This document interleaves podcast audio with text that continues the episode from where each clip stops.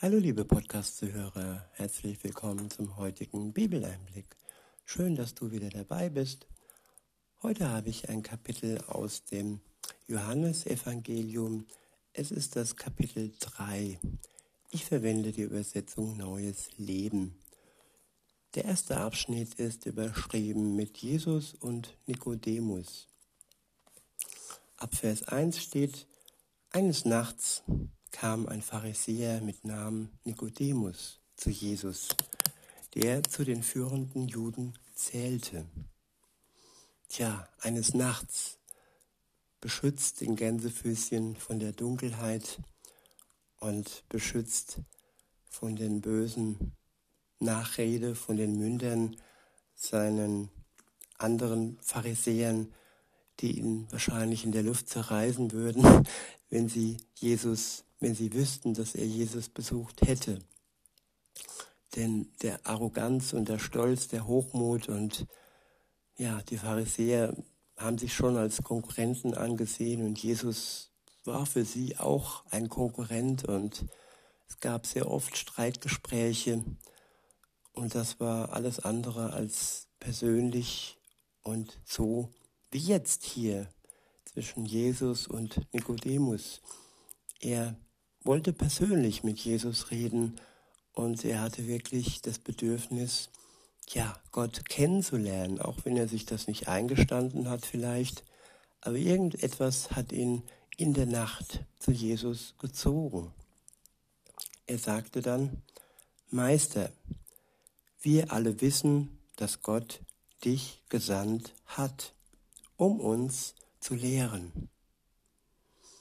Ja, das kann er nicht öffentlich sagen, das kann er nur vertraut zu Jesus sagen, dass, dass er sagt, ja, eigentlich wissen es hier alle, aber die wenigsten Pharisäer haben es ausgesprochen, dass sie wissen, dass Gott Jesus gesandt hat, um die Menschen zu lehren. Und in erster Linie damals sein Volk, die Juden. Weiter heißt es, die Wunder, die du tust, beweisen, dass Gott mit dir ist. Ja, er bestätigt genau das, was Jesus ja sich erhofft, dass durch seine Wunder bestätigt wird, dass er der Sohn Gottes ist. Gut, der Pharisäer Nikodemus äh, glaubte wohl eher, es wäre ein Gesandter gewesen, ob er daran geglaubt hat, dass Jesus der Sohn Gottes ist, das ähm, ist jetzt nicht ersichtlich. Weiter heißt es, Jesus erwiderte, ich versichere dir, wenn jemand nicht von neuem geboren wird, kann er das Reich Gottes nicht sehen. Ja, genau darum ging es, um die Neugeburt des Nikodemus. Er hat nur Dinge verschwommen gesehen. Er hat durchaus das eine oder andere äh, äh, Quantum an Wahrheit erkannt, aber trotzdem der letzte Schritt, ja, dass er neu geboren wird, das hat ihm noch gefehlt, um das Reich Gottes wirklich zu verstehen.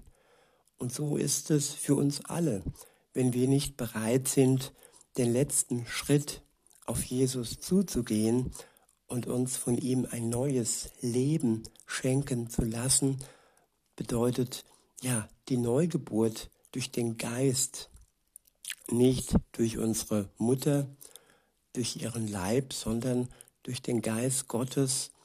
Ein neues Leben, ein ewiges Leben steht für uns bereit, wenn wir anerkennen, dass wir bis dahin ähm, Gott untreu waren, gesündigt haben und all die Last und all die Schuld, die wir auf uns geladen haben, wenn wir das anerkennen, wenn wir das bereuen vor Jesus, dann ist er der, der uns gerne vergibt und der uns dann auch ein neues Leben schenkt. Weiter heißt es, was meinst du damit? Rief Nikodemus aus, wie kann denn ein alter Mensch wieder in den Leib seiner Mutter zurückkehren und zum zweiten Mal geboren werden. Ja, Nikodemus, Nikodemus denkt menschlich. Geboren heißt für ihn alleine, ja, er wurde ja geboren durch seine Mutter, durch ihren Leib. Und das geistige, die geistige Wiedergeburt, die hatte er noch nicht erkannt. Weiter heißt es, Jesus erwiderte, ich sage dir, niemand kommt in das Reich Gottes, der nicht aus Wasser und Geist geboren wird. Ja, das Wasser ist die Taufe und der Geist ist der, der von Gott kommt. Diese beiden ähm, Punkte sind wichtig für die Wiedergeburt, für das neue Leben. Ab Vers 6 heißt es, Menschen können nur menschliches Leben hervorbringen. Der Heilige Geist jedoch schenkt neues Leben von Gott her. Ich wiederhole, Menschen können nur menschliches Leben hervorbringen. Der Heilige Geist jedoch schenkt neues Leben von Gott her. Ja, es ist ein Leben von Gott her, nicht aus dieser Welt, von der Mutter und von dieser Welt her, sondern von Gott her.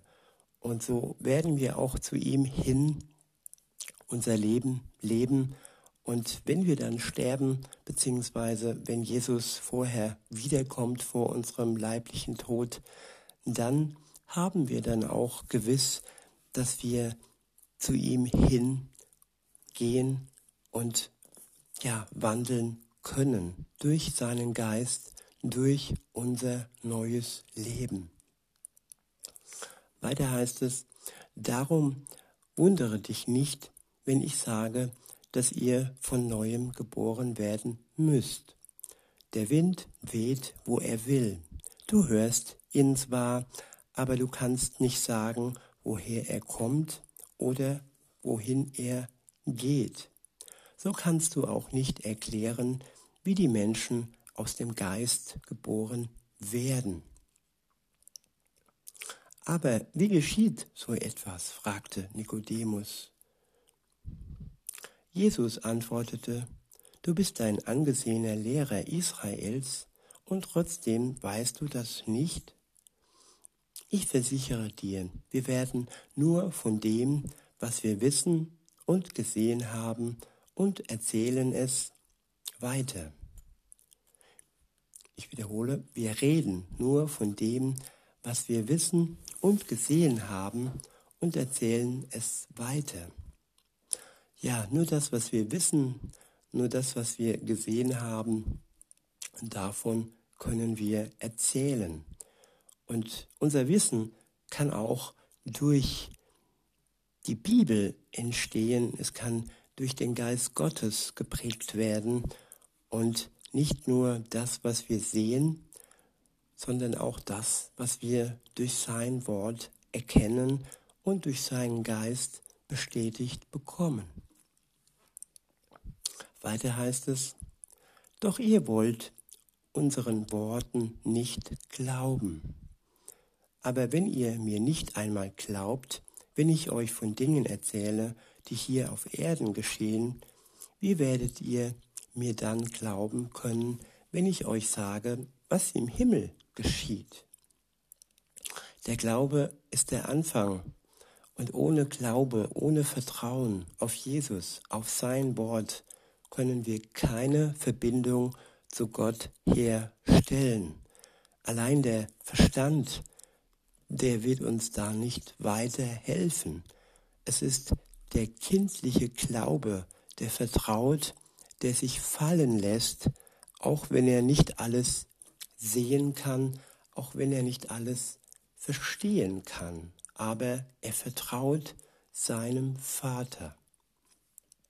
Weiter heißt es, es ist noch nie jemand in den Himmel hinaufgestiegen, bis auf den Menschensohn, der vom Himmel herab auf die Erde gekommen ist. Ich wiederhole, es ist noch nie jemand in den Himmel hinaufgestiegen, bis auf den Menschensohn Jesus, der vom Himmel herab auf die Erde gekommen ist.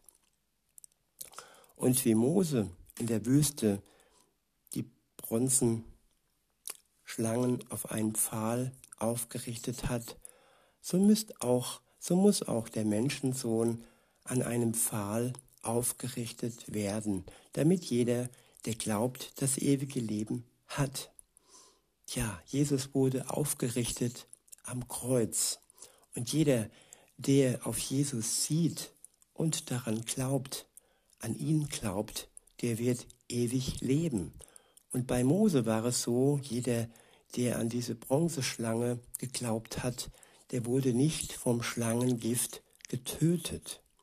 Es ging damals im Alten Testament wie auch heute darum, dass wir daran glauben, auf das, was erhöht worden ist am Pfahl, was aufgerichtet worden ist am Kreuz, damit jeder, der glaubt, das ewige Leben hat. Und das ist auch eine Gewissheit. Das ist kein Glauben, sondern es ist ein Haben. Wenn du, liebe Zuhörerin, lieber Zuhörer, dich entschließt an das, was Jesus äh, durch sein Leben, in seinem Wort, in seinem Evangelium ähm, uns offenbart hat, wenn du daran glaubst, dann hast du das ewige Leben. Das ist eine Gewissheit, die dir dann der Geist Gottes auch schenkt und bestätigt. Es ist kein Hin- und Hergerissen sein, es ist kein, keine Unsicherheit mehr in dir, es ist dann Gewissheit, weil du es dann hast und es nicht mehr erlangen musst. Weiter heißt es, ähm, damit jeder, der glaubt, das ewige Leben hat. Denn Gott hat die Welt so sehr geliebt, dass er seinen einzigen Sohn hingab, damit jeder, der an ihn glaubt, nicht verloren geht, sondern das ewige Leben hat. Ich, will, ich wiederhole, denn Gott hat die Welt so sehr geliebt und er liebt sie auch heute noch, dass er seinen einzigen Sohn hingab, damit jeder, der an ihn glaubt, nicht verloren geht, sondern das ewige Leben hat. Ja, hier steht nicht, das ewige Leben bekommt, nein, hier steht, das ewige Leben hat. Und das haben wir jetzt und hier und heute schon und nicht erst dann, wenn Jesus wiederkommt. Wir müssen nicht zittern, wir können wirklich gewiss sein, dass wir das ewige Leben haben ähm, durch unseren Glauben an Jesus Christus.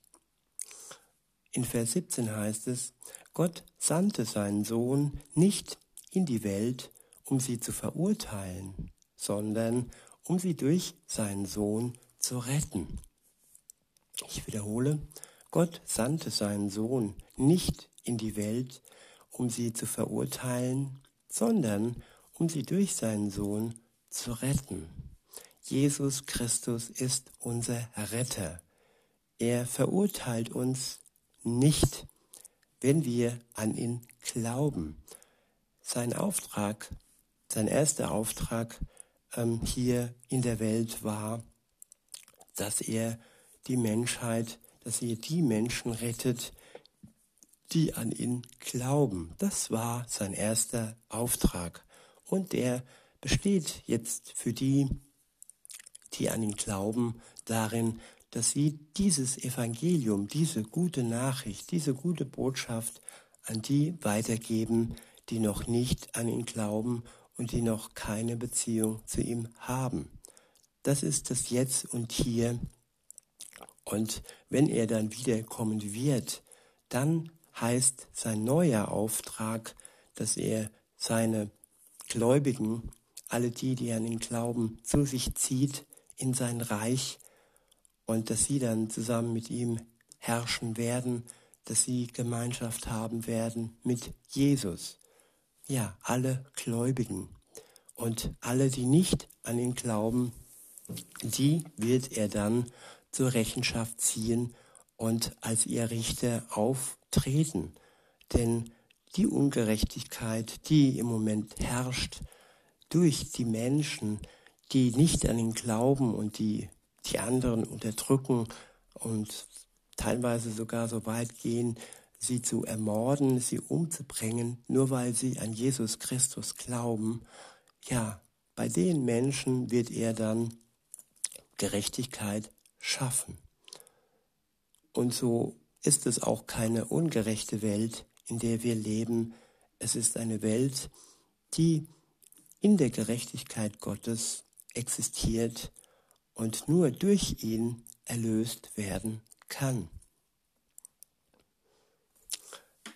Aber, und das ist das Wichtige bei allem, in Vers 18 steht, wer, in, wer an ihn glaubt, wird nicht verurteilt werden. Wer aber nicht an ihn glaubt, ist schon verurteilt, weil er nicht an den Namen des einzigen Sohnes Gottes geglaubt hat. Ja, das ist der Kehrgedanke oder die Kehrwahrheit. Wer an Jesus glaubt, hat schon das ewige Leben. Und wer nicht an ihn glaubt, der ist schon verurteilt. Das ist schon jetzt und hier und heute beschlossene Sache. Denn der, der sich nicht für Jesus entscheidet, der hat auch keinen Anspruch auf das ewige Leben.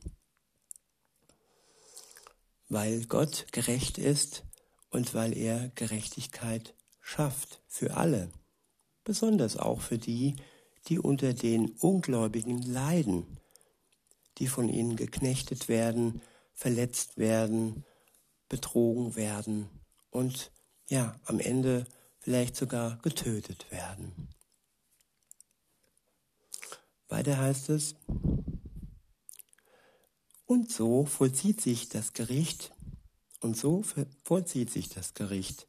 Das Licht ist vom Himmel in die Welt gekommen, aber sie liebten die Dunkelheit mehr als das Licht, weil ihre Taten böse waren. Ich wiederhole, das Licht ist vom Himmel in die Welt gekommen. Jesus ist das Licht der Welt. Weiter heißt es, aber sie liebten die Dunkelheit mehr als das Licht. Die Dunkelheit symbolisiert hier der, den Gegenpart Jesu, den Teufel, das Böse. Und weiter heißt es, weil ihre Taten böse waren. Sie hassen das Licht, weil sie im Dunkeln Böses tun. Sie bleiben dem Licht fern, weil sie Angst haben, dass ihre Taten aufgedeckt werden. Ich wiederhole, sie bleiben dem Licht fern, weil sie Angst haben, dass ihre Taten aufgedeckt werden. Aber, liebe Zuhörerin, lieber Zuhörer, diese Angst ist unbegründet. Diese Angst ist nicht real. Wir müssen keine Angst haben, wenn wir uns wirklich zu Jesus bekennen, wenn wir ehrlich sind, wenn wir ehrlich über unsere bösen Taten ähm, ja, reden mit Gott, wenn wir ja bereuen, wenn wir umkehren, wenn es uns leid tut, dann müssen wir keine Angst haben, dann können, können wir sogar froh sein, dass unsere Taten aufgedeckt werden, denn wenn sie erst aufgedeckt sind und bereut sind, dann können sie durch Jesus auch getilgt werden. Sie können ja verschwinden. Sie können ja die die Schuld kann ja verschwinden. Er zerreißt praktisch den Schuldschein über unsere bösen Taten, wenn wir bekennen und er befreit uns und er erlöst uns von unserer Schuld. Weiter heißt es ab Vers 21, wer sich aber nach der Wahrheit ausrichtet, tritt ans Licht und jeder kann sehen, dass er in Verantwortung vor Gott handelt. Ich wiederhole, wer sich aber nach der Wahrheit ausrichtet, tritt ans Licht. Und jeder kann sehen, dass er in Verantwortung vor Gott handelt. Ja, ins Licht treten, in sein Licht treten und alles in uns durchleuchten lassen, es wirklich ähm, zerstören lassen, das Böse in uns heraus befördern, uns befreien lassen und in Verantwortung vor Gott handeln. Das ist der Weg, den wir gehen können, wenn wir uns entscheiden, mit Jesus eine Beziehung einzugehen. Der nächste Abschnitt ist überschrieben mit Johannes der Täufer bezeugt Jesus. Ab Vers 22 heißt es, danach verließen Jesus und seine Jünger Jerusalem. Sie blieben aber noch eine Zeit lang in Judäa und tauften dort. Zu dieser Zeit taufte Johannes der Täufer in Enon in der Nähe von Salim, weil er dort reichlich Wasser, weil es dort reichlich Wasser gab. Und viele Leute kamen zu ihm, um sich taufen zu lassen. Das war bevor Johannes ins Gefängnis geworfen wurde. Eines Tages fingen die Jünger des Johannes ein Streitgespräch mit einem Juden über die Reinigungsvorschriften an. Daraufhin kamen sie zu Johannes und sagten, Meister, der Mann, dem du auf der anderen Seite des Jordans begegnet bist und auf den du hingewiesen hast, der tauft auch Menschen. Und anstatt zu uns kommen nun alle zu ihm. Und statt zu uns kommen nun alle zu ihm. Johannes erwiderte, ein Mensch kann sich nicht nehmen, ein Mensch kann sich nichts nehmen, wenn es ihm nicht vom Himmel her gegeben wird. Ihr wisst selbst, dass ich euch ganz offen gesagt habe, ich bin nicht der Christus. Ich bin von Gott beauftragt, ihm den Weg zu bereiten. Mehr nicht. Wo die Braut hingeht, ist der Bräutigam und der Freund des Bräutigams, der dasteht und ihm zuhört, freut sich an der Stimme des Bräutigams. Darüber freue auch ich mich, und meine Freude ist nun vollkommen. Johannes der Täufer hat sich gefreut, dass ja Jesus einen größeren Zulauf bekam als er, der nur auf Jesus hingewiesen hat. Und er hat seine Stellung erkannt und seine Weggefährten, die mit Eifersucht zu kämpfen hatten, ja, die hat er zurechtgewiesen. Dass alles Dienen nur dazu gedient hat, Jesus den Weg zu bahnen. Und seine Freude war vollkommen. Weiter heißt es, er muss immer größer werden und ich immer geringer. Ja, Jesus muss in unserem Leben immer größer werden und wir geringer. Das heißt nicht, dass wir weniger bedeuten und dass unsere Bedeutung schmäler wird. Nein, das heißt, dass Jesus größer wird. Und das ist einfach das Ziel eines jeden Christen, dass er in unserem Leben mehr und mehr Raum gewinnt und dass seine Größe auch nach außen hin deutlich wird. Weiter heißt es, er ist von oben gekommen und ist größer als jeder andere. Ich bin von der Erde und mein Verständnis beschränkt sich auf die irdischen Dinge. Davon kann ich sprechen.